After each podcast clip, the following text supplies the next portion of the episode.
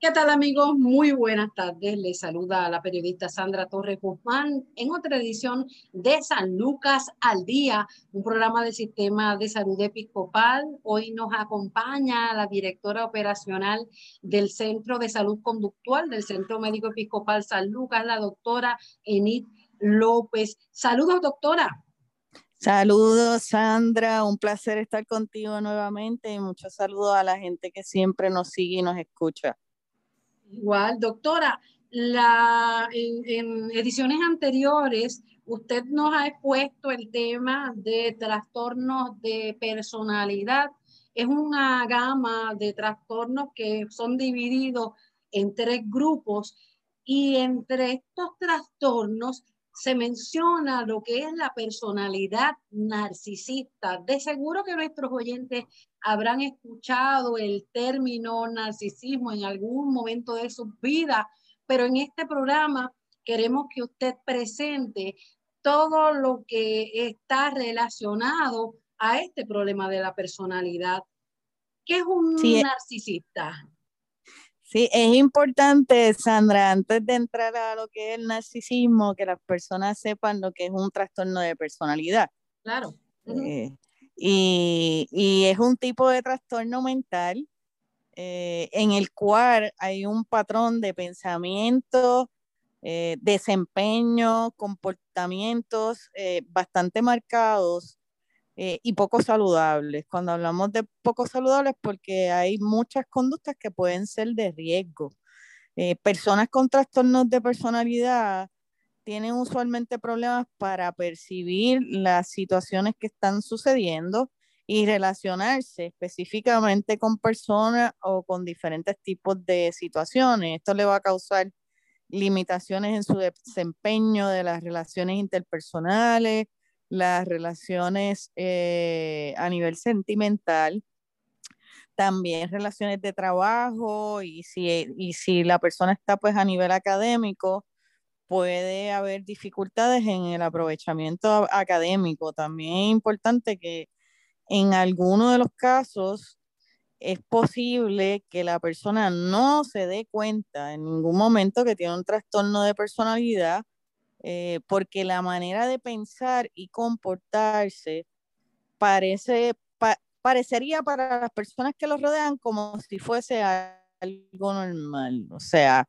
ejemplo, eh, me crío contigo dentro del mismo entorno, siempre he actuado de la misma manera, y tú me vas a mirar como que me estoy comportando igual que siempre. Y es este tipo de persona que muchas veces dicen, ay, que le, déjalo, déjala, que, que ella es así o él es así. Eh, inclusive es posible que estas personas culpen a los demás eh, o a los que están cerca de ellos por los problemas que tienen. Ellos muchas veces pues se victimizan, ¿verdad? Y es como que el mundo contra mí y yo contra el mundo. Y estos trastornos de personalidad generalmente eh, comienzan en la adolescencia o en la adultez temprana. Como bien dijiste, existen muchos trastornos de personalidad. Algunos tipos de trastornos de personalidad son menos obvios. Eh, ya entrando a la adultez mediana, entre los 30 y 35 años, eh, pues sabemos que vamos pasando por diferentes tipos de experiencia y obviamente pues, el comportamiento puede ir minimizando de acuerdo a estas experiencias, pero no quiere decir que ciertos síntomas eh, se vean a flor de piel en la persona y definitivamente la persona se requiera de una ayuda en particular. son se dividen en tres tipos, eh, se clasifican en tipo A, tipo B y tipo C. Y cuando hablamos específicamente de lo que es el narcisismo, pues tenemos que pensar en que, en que son personalidades que se caracterizan por pensamientos o comportamientos que son bastante dramáticos, eh, excesivamente emotivos, inclusive impredecibles en, su manera de actuar, en su manera de, evaluar las situaciones que están a su alrededor. En el trastorno narcisista específicamente, Sandra, hay unas características en particular donde la persona tiene una creencia de que es especial o más importante que los demás, que los que los rodean. Eh, hay una tendencia hacia la fantasía sobre lo que es la autoridad, el poder, el éxito, eh, cómo me siento, cómo atraigo a los demás, la percepción de que estoy atrayendo todo lo que me está a mi alrededor. Hay una incapacidad para reconocer las necesidades y los sentimientos que tienen las demás personas. Exageran sus logros, sus talentos. Y esto no quiere decir que no tengan fortalezas y que no sean eh, personas exitosas. Sí, pueden ser personas bien exitosas, pero va a haber una tendencia hacia la grandiosidad. Eh, siempre tienen una expectativa hacia ser elogiados, admirados, eh, que esto sea constantemente. Es como esta persona que llama la atención continuamente, pueden llegar a ser arrogantes las expectativas pueden ser no razonables en términos de lo que esperen de los demás. Yo te hago un favor, pero yo voy a obtener algo de ti o voy a obtener alguna ventaja o voy a acercarme a ti porque sé que de tu posición o de donde tú estés o al grupo que tú pertenezcas, pues yo voy a obtener un favor o voy a lograr eh, algo grandioso. Eh, y suelen tener una característica que es bien difícil de, de manejar, que es la envidia hacia los demás o la creencia de que los demás lo envidien a él. Y dentro de esos procesos, pues vienen lo que se llaman los pensamientos distorsionados, eh, porque no necesariamente eh, todo el mundo los admira. Y empezamos el choque con, con la realidad. Este trastorno, más allá de, tal vez categorizarlo o caracterizarlo más bien como una persona mirándose al espejo, diciendo, ¿verdad? Espejito, espejito, ¿quién es el más bonito? El más bonito. y eso va, va más allá, porque no necesariamente la, persona se, se, encajona, ¿verdad? En, la cuestión del aspecto físico, como usted menciona, es, una complejidad de, características que pudieran ser tal vez eh, o camuflajeadas o también achacadas a la manera en que se cría la persona. El narcisista nace, se cría o se hace. Mira, personalidad es, es, la combinación de pensamiento, emociones y conducta. Esto nos hace únicos. Eh, podemos, como te dije, podemos venir del mismo entorno eh, y vemos cómo uno de los integrantes de la familia eh, percibe o se manifiesta a nivel de personalidad de una manera bien distinta. lo típico, ¿verdad? Los puertorriqueños somos bien sensibles, bien empáticos, podemos ser lo contrario, pero en situaciones de crisis eh, nuestro pueblo siempre se ha distinguido, pero hay personas que dentro de lo que eh, eh, es la, esa presentación, en ciertos momentos puede ser distorsionada. esos pensamientos, esas emociones y esas conductas no están en congruencia. Entonces, el modo en que ellos se ven o entienden que los demás los ven, pues entra en conflicto con el mundo exterior, con lo que les rodea. Eh, también el modo en el, que él mismo se ve. Está el narcisista que lógicamente eh, une la belleza con cómo actúa, cómo se desenvuelve, cómo él siente que impacta a los demás. Y está el narcisista que se atribuye eh, unos logros eh, y, compensa unas gratificaciones eh, considerándose como grandioso. Entonces ahí es donde interactúa la genética. la genética tiene mucho que ver, hay, hay rasgos determinados dentro de la personalidad que se transmiten de los padres y eso como el que lo hereda no lo oculta, ¿verdad? y esos son los genes heredados Y a veces estos rasgos, pues, eh, se exacerban con el tiempo y se exacerban también con el temperamento. El entorno, Sandra, como lo es el aprendizaje, como dijiste, o se o nace o se hace, pues mira, sí, tiene que ver la genética con el entorno. Eh, dónde creces, cómo creciste, qué eventos tuvieron lugar en ese entorno, eh, cómo fueron esas relaciones familiares y cómo fueron las relaciones, o sea, cómo interactuaste con otra persona, cómo fue esa niñez, adolescencia, esa juventud temprana, eh, todo, todos estos, todas estas situaciones y todas estas características se unen en combinación y definitivamente tienen esta influencia en lo que es la personalidad y los hace más vulnerables a desarrollar un trastorno como tal. Eh, y la situación de la vida pues puede desencadenarse en su pleno desarrollo.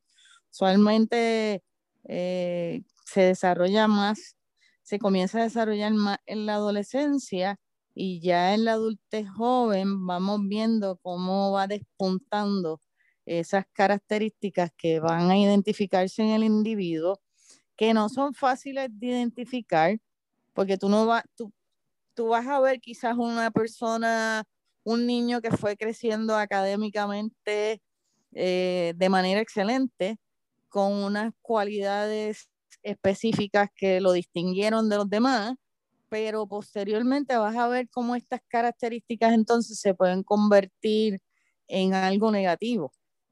Eh, basado ¿verdad? en el entorno y en esas experiencias vividas.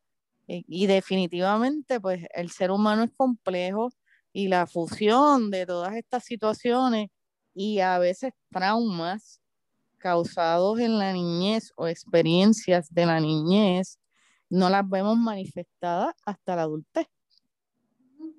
El, tipo de, exigencia que a veces como padres tenemos con nuestros hijos eh, en términos de lo que es el aprovechamiento académico, de que solo se le acepta cuando el estudiante trae eh, esa competencia a veces malsana de, de querer sobresalir en todo, no porque le gusta lo que está haciendo, simplemente porque tiene que, que ganar. Y ese estímulo que a veces los padres le dan sin darse cuenta de que lo que le están haciendo un daño, ¿eso influye al desarrollo de la personalidad narcisista o no?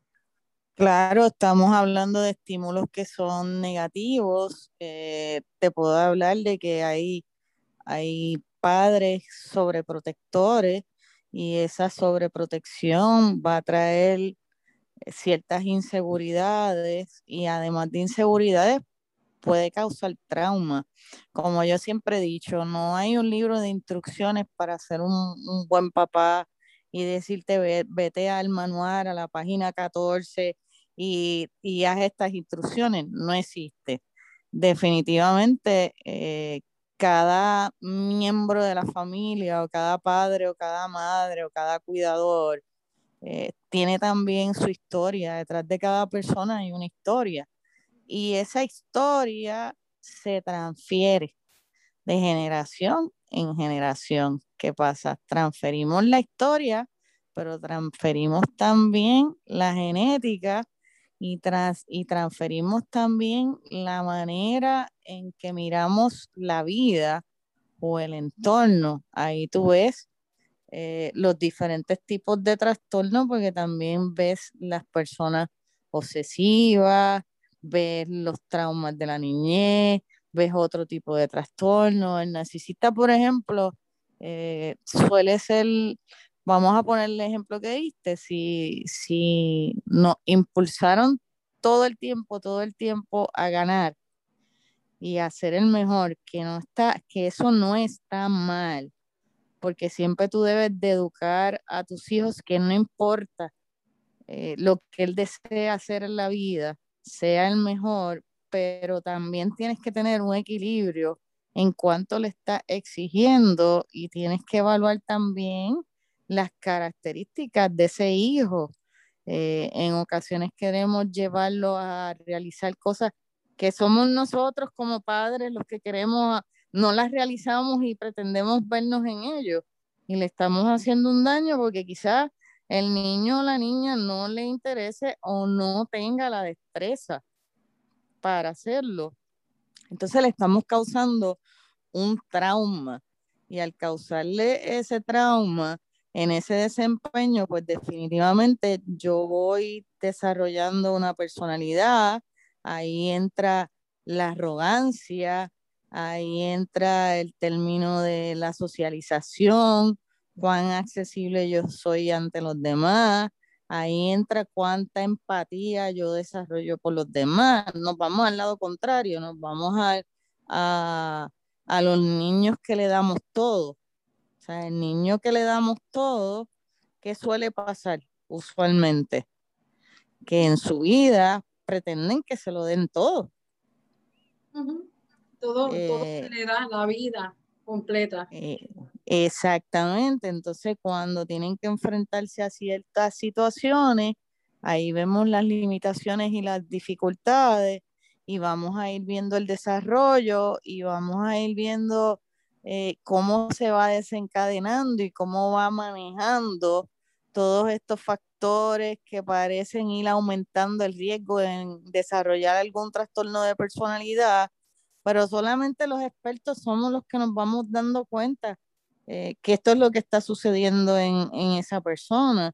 Y inclusive eh, dentro de lo que es el ayudar, nosotros como profesionales de la salud mental, tenemos que mirar todo este crecimiento y desarrollo. Yo siempre miro lo que es la línea de vida del individuo, o sea, de, de dónde partiste, cuáles fueron las ideas, cómo fue ese núcleo familiar, porque ahí voy a ver la interacción de todos los factores y patrones que desarrollaron ese tipo de personalidad eh, y puedo darme cuenta si, si hay una carencia y hay un trastorno de personalidad, además de existir quizás otro trastorno de atención clínica, que sea una depresión o un trastorno bipolar o un trastorno de ansiedad, eh, son bien comunes que la persona padezca o tenga otro tipo de condición mental eh, que sea comórbido con un trastorno de personalidad y esto lo hace un poquito más complejo el proceso de tratamiento, Sandra. ¿Cómo, ¿Cómo se diagnostica un trastorno de personalidad y si en nuestra sociedad es visto ese tipo de comportamiento como algo que no es normal? Eh, en nuestra sociedad, si tú supieras que, es, que nosotros solemos admirar mucho a las personas que sobresalen. Eh, y lógicamente porque pues este, son figuras importantes y usualmente pueden llegar a puestos de control, autoridad y poder. Pero, ¿qué nos hace tener la sospecha de que algo anda mal?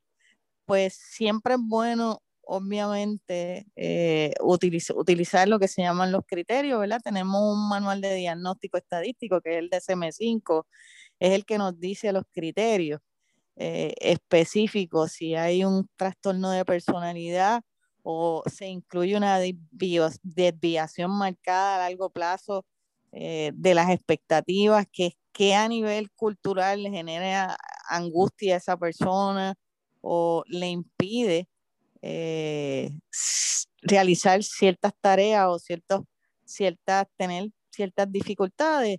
Y usualmente la manera en que la persona percibe, eh, tiene una interpretación de sí mismo o tiene una interpretación de otras personas o de los acontecimientos alrededor, eh, la adecuacidad de sus respuestas ante ciertas emociones es uno de los criterios para diagnosticar un trastorno de personalidad, el desempeño ah, para tratar a otras, con otras personas, eh, sobre todo en las relaciones y en las relaciones sentimentales, en todos los aspectos, tanto las familiares como las sociales como las de pareja.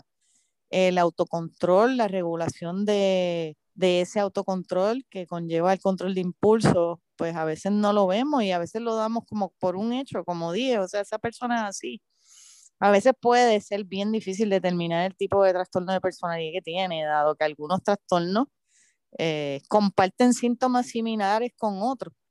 Eh, y puede, podemos decir como que dónde está la raya de este trastorno, vamos a ponerte, dónde está la raya que divide el trastorno de depresión con ansiedad o abuso de, de sustancias. Y en Arroyo Habichuela es que vino primero huevo o la gallina, vino el trastorno de personalidad o vino el trastorno depresivo o por el trastorno de personalidad eh, comenzó a presentar unos unos síntomas y el cuadro se fue complicando con las experiencias. Un poco complejo eh, y para tener un diagnóstico preciso y conciso, eh, necesitamos hacer un historial completo eh, y el tratamiento va a depender de cada persona en términos de, de, su vida y sobre todo de su situación actual y cómo ha actuado ante otras situaciones, eh, cómo ha ido en secuencia, cómo ha ido ese patrón, eh, cómo ha ido esa gravedad de síntomas, eh, sobre todo las consecuencias. En, ese aspecto estamos conversando con la doctora Edith López, directora de centro, directora operacional del Centro de Salud Conductual del Centro Médico Episcopal San Lucas.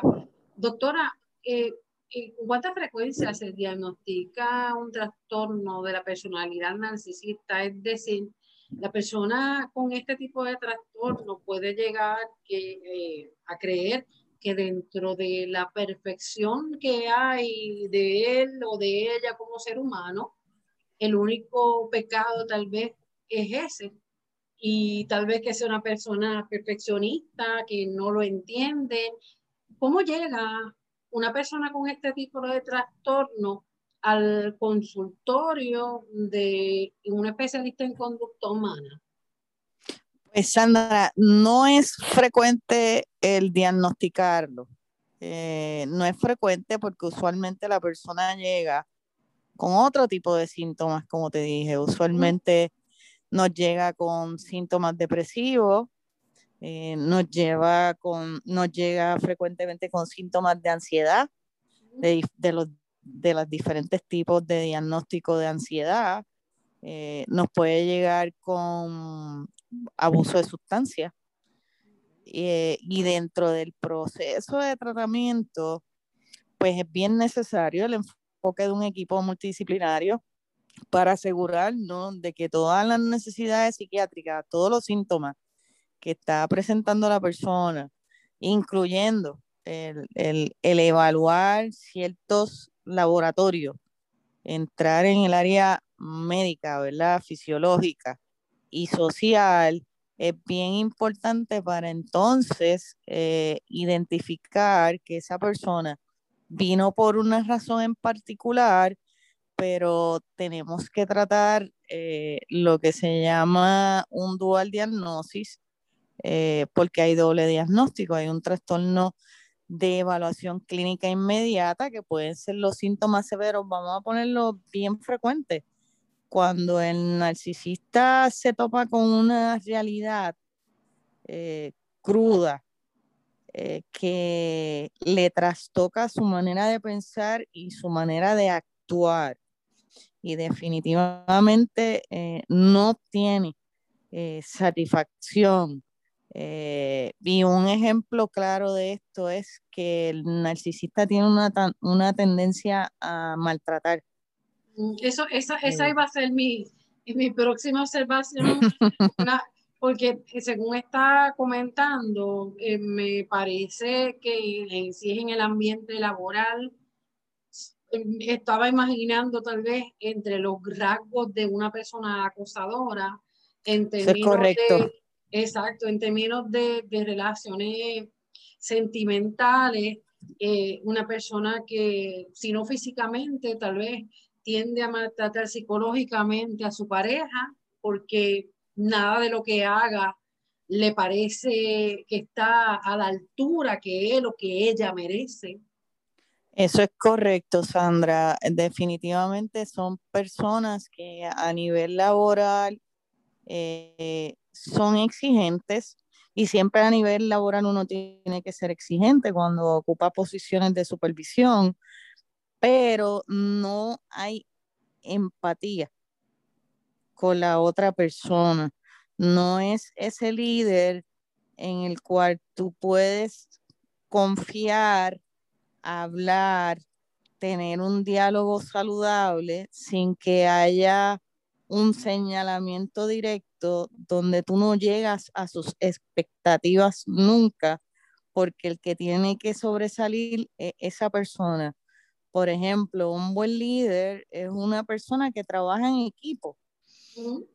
si, si yo tengo a mi equipo a gusto, eh, y nunca va a ser perfecto, pero yo logro tener esa empatía con mi equipo, tengo características de poder escucharlos, eh, le doy opciones porque no todas las personas pueden llegar a las metas que queremos llegar de la misma manera, sino que le doy opciones para poder eh, llegar al resultado eh, y te doy la oportunidad de que me demuestres que de esa manera eh, me hagas el trabajo y se logren los objetivos, pues es un trabajo en equipo.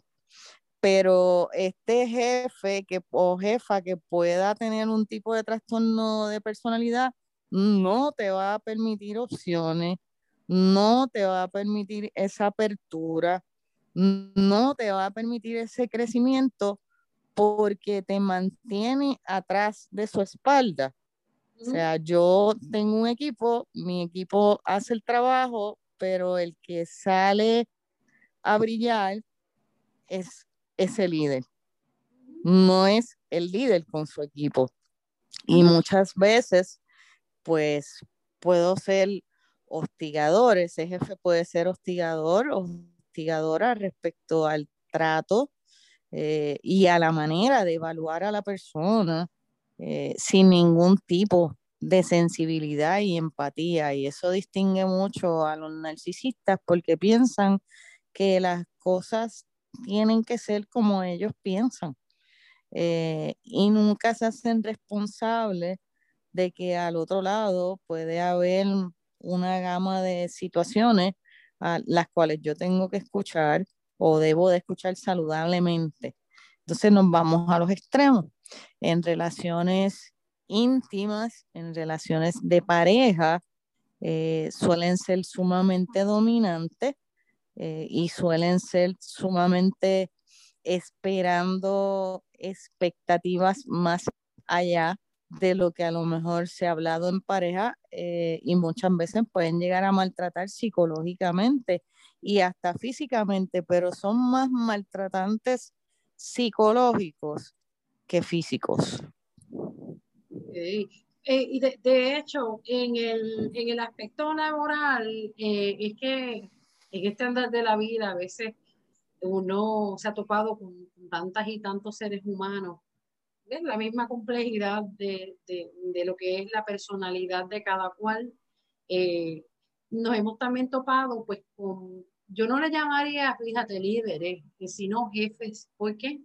Porque aunque están en las dos vertientes, está el líder positivo y el líder negativo, este tipo de, de persona que es jefe o jefa se molesta hasta que eh, otra persona reconozca el trabajo de uno de los empleados y si no lo puede ver como que eh, contra, estoy, están elogiando el trabajo de un integrante, como mencionas, de mi equipo y el líder o el capitán o la capitana de esta barca soy yo, se debe sentir contento, ¿verdad? Y, si uno se pone a analizar.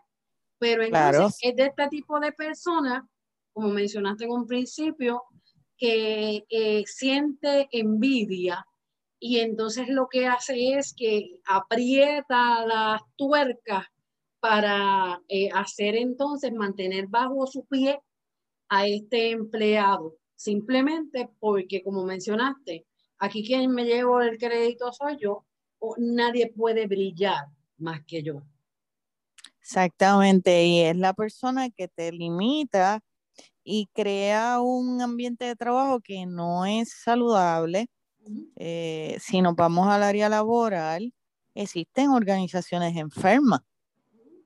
Eh, y esto surge desde la perspectiva de estos jefes o estos líderes eh, que, que, tienen unos rasgos de personalidad y unas personalidades que son difíciles de manejar y que la organización ya como tal eh, se desarrolla de, esta manera. Y esta manera definitivamente causa muchas dificultades en las personas que están dentro de la, de la institución para la cual laboran. Entonces, vemos ahí, vemos las consecuencias. Pues mira, vemos el turnover en los empleados, vemos estos empleados con muchos síntomas depresivos, con mucho ausentismo, con mucha frustración, con mucho reto a la autoridad eh, y llegan a enfermarse emocionalmente. Eh, es difícil trabajar con este tipo de personalidad, es difícil, es difícil seguirla eh, porque nunca hay satisfacción marcas un riesgo. E inclusive, eh, uno de los riesgos mayores en, este tipo de trastorno es que limitan tanto a los que están alrededor eh, que pueden enfermar el entorno familiar. O sea, la autoestima de los que está a su alrededor puede llegar a un grado de una baja autoestima y desarrollar pues un, también dentro del círculo familiar unos trastornos emocionales eh, relacionados a depresión, ansiedad y otro tipo de trastornos. En, el, en, el, aspecto, como nos mencionaste, en el aspecto de, de relaciones de pareja, nos dices que mayormente es un maltratante psicológico, es ese que nunca está satisfecho ni nada de lo que pueda hacer la pareja para agradarle, para hacerle sentir bien, va a funcionar. Eh, tal vez este tipo de persona que eh, está todo el tiempo eh, criticando o simplemente no le hace caso ni, al, ni al esfuerzo que hace la pareja por comprarle un regalo, no, simplemente critica y no es simplemente critica y no es agradecido ante la ante las acciones de la persona que tiene alrededor. Eh, todo el tiempo está buscando eh, ser agradado. Eres como lo miramos en el diario vivir, en el argot diario, y es esta persona egocéntrica, egoísta que todo el tiempo busca satisfacción inmediata, pero es satisfacción para él o para ella. Eh, los demás son minimizados. Ok, en el aspecto académico, ¿cómo se comporta esta persona? Eh, me imagino yo el tipo de, estudiante, porque se ha visto eh, que ninguno de los profesores son los que saben esta persona, este estudiante, siendo alumno, es el que dice, no, pues sí, eso yo lo sé. Yo no sé por qué estas personas tan mediocres me están dando clase a mí. Entonces viven en esta enajenación total eh, de que su punto de vista es el, es el único, es el que debe prevalecer. No se dan paso a la apertura de adquirir nuevos conocimientos desde otra perspectiva diferente a la de ellos eh, usualmente cuando comienzan a presentar problemas académicos en su entorno académico, eh, vas a verlos discutiendo como que es, pues sabemos que, que a nivel académico podemos encontrar personas excelentes, educadores, también podemos encontrar personas cansadas o con ciertas limitaciones, pero este tipo de estudiante académicamente siempre suele tener conflicto y el problemático es el profesor. O sea, cuando tú miras el historial y ves la secuencia de situaciones en la vida de esta persona, te vas a dar cuenta que la persona siempre tiene un marcado, una marcada dirección hacia responsabilizar a los otros de los sucesos. Por ejemplo, empecé a chocar en personalidad con un profesor, dejé de ir a la clase, eh, me colgué en la clase, bajé académicamente mi aprovechamiento, no, pero la culpa la tuvo el profesor, yo me fui porque este profesor a mí no me entendía, no me hacía caso, no sirve, es una porquería y justifico mi comportamiento constantemente. Y entonces intento sobresalir en otras cosas o intento sabotear a los demás. ¿Qué ocurre cuando el trastorno de personalidad narcisista se combina con otro? Eh, un poquito difícil el, tratamiento porque uno de los procesos, como el trastorno de personalidad dura, eh, la severidad es por mucho tiempo y son pocas las personas que se dan cuenta que algo, eh, algo tengo, algo me está pasando con mi personalidad, pues definitivamente el proceso de, de tratamiento es más prolongado es a largo plazo, eh, porque esta personalidad permaneció por un largo tiempo. Por lo tanto, el tratamiento va a requerir de meses y hasta de años. Eh, y es importante la integración, como te dije, de un equipo completo para poder ir llevando a esa persona a lo que se recomienda, que es la psicoterapia. y muchas veces, definitivamente, hay que trabajar cuando está combinado con otro trastorno, pues tenemos que trabajar con medicamentos, con algún psiquiatra, con otro equipo de trabajo para poder llevar al autocontrol, al manejo del, estado de ánimo, a, manejar los sentimientos, sobre todo a que la persona se pueda expresar, entonces poder manejar los pensamientos y poder trabajar con esa idea y controlar el trastorno.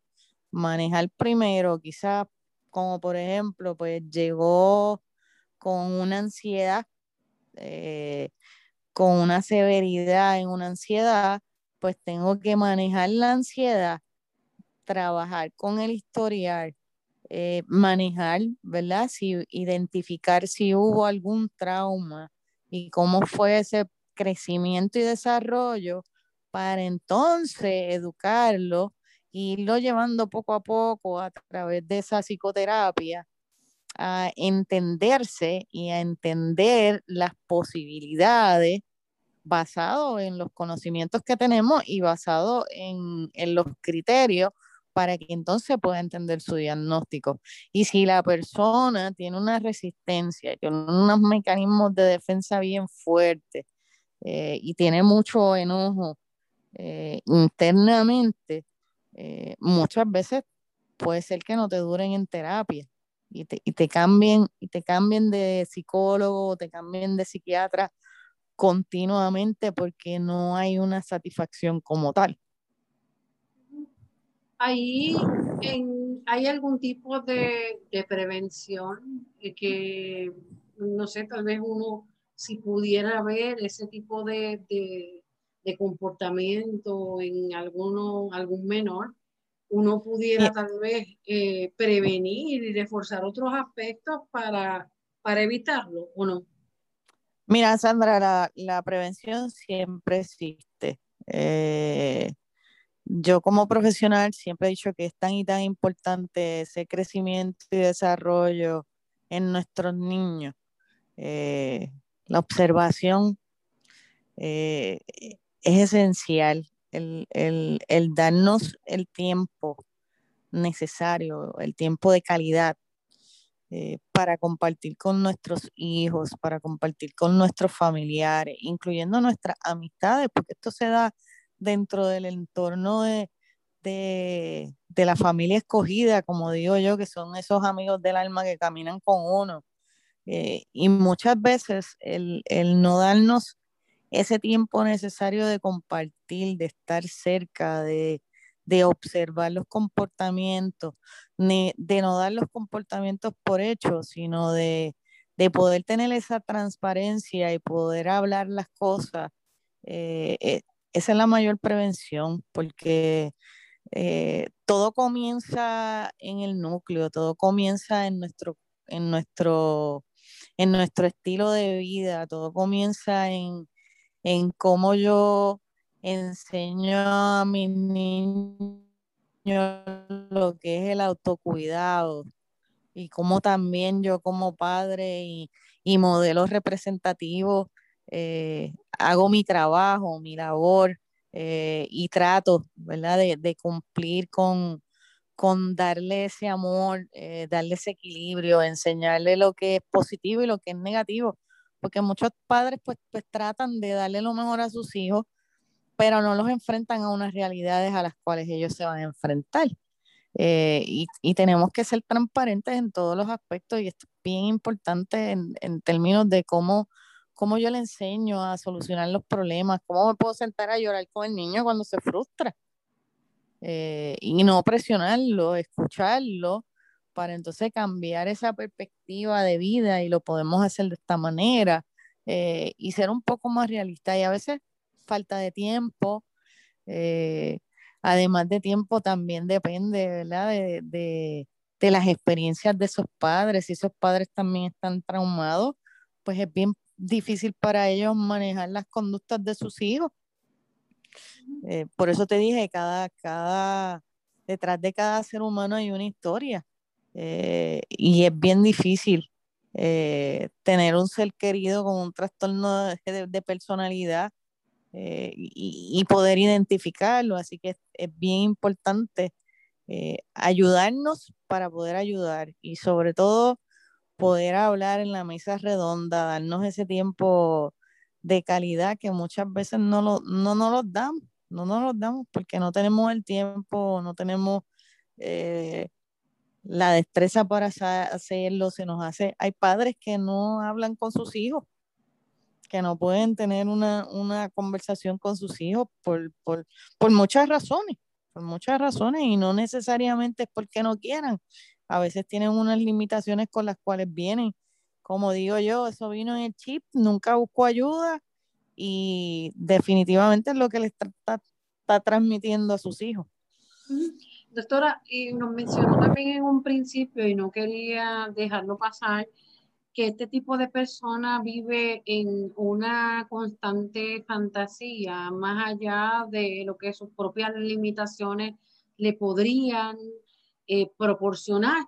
Uno dice nada, nada es imposible, pues cuando todo se da eh, y tienes también la, eh, conlleva trabajo duro, conlleva también una serie de factores para uno lograr las metas, pero esta persona que siempre, y no se trata de no soñar, pero de esta persona que siempre está fantaseando con este estilo de vida que está totalmente fuera de, lo, que es, de lo que es su entorno. lo vas a ver con la incongruencia, vas a ver esta persona que quizás este, sí ha tenido unos éxitos, pero vas a ver una exageración en su manera de exponerlo. Eh, vas a ver también eh, llamar la atención continuamente de manera exagerada. Entonces, cuando tú miras a la persona en, su, en, en la totalidad de su entorno, tú te das cuenta que mucha de esa fantasía y esa grandiosidad o cómo te expone las situaciones no es real. Y lamentablemente a veces nos damos cuenta ya cuando suceden ciertos eventos con la persona. Espérate, como que esto no cuadra con, lo que expresaba versus lo que está pasando actualmente. Eh, por eso es que a veces es difícil identificarlo. porque lo damos por hecho, lo, hemos visto de la misma manera siempre y, y no, no hemos mirado, no hemos observado más allá de, esa realidad que la persona nos presenta si de esta persona que ha viajado a lugares exóticos sin a veces siquiera montarse en un avión, es de esta persona que, tal vez esté creando un, yo digo un personaje que, no existe, que está solo en su mente, este, el, que dice, pues yo me, me, codeo todo el tiempo con la alta sociedad y, esos son los eventos que yo me merezco y mira lo que la vida me ha hecho. Eso es correcto y, usualmente también son personas que se le dificulta o evaden que tú los confrontes, eh, porque constantemente ellos están tratando de buscar eh, que tú los avales, que tú los consideres, que son los que llaman la atención, que son los que obtienen, que son los mejores, que son los mejores en todo lo que hacen. Entonces, es bien difícil entrar y si, y si por casualidad se rodean con personas que tienen una baja autoestima, pues definitivamente entonces se hace un poco más difícil porque esas personas sin tener el conocimiento les refuerzan el comportamiento, porque verdaderamente eh, pueden ser personas, vamos a ponerlos en dos polos, pueden ser personas que sean súper agradables hasta tanto y en cuanto hasta tanto y en cuanto tú dejes de alabarlos. Cuando dejas de alabarlos y comienzas a darte cuenta que no es real el cuadro que te está presentando, la persona va a tener una reacción negativa inmediatamente o se va a alejar y va a buscar otro círculo. Son de estas personas tal vez que cuando llegan a posiciones de poder se rodean de yes men y Exactamente. Cuando viene alguien y le dice la realidad, y eso no puede ser. O sea, cae fuera del reino. No, no, exacto. Te, te, te hacen una, te ponen una cerca y te, y te ponen un bloqueo total que definitivamente continúan con su comportamiento porque para ellos ese comportamiento es normal. Doctora, eh, en, términos de, lo que ha sido y las oportunidades que brinda el Centro de Salud Conductual San Lucas para diagnósticos como este, otros trastornos eh, y situaciones eh, conductuales de las personas que nos están escuchando, ¿qué tipo de servicios se brindan? ¿Cómo, cómo uno puede llegar allí?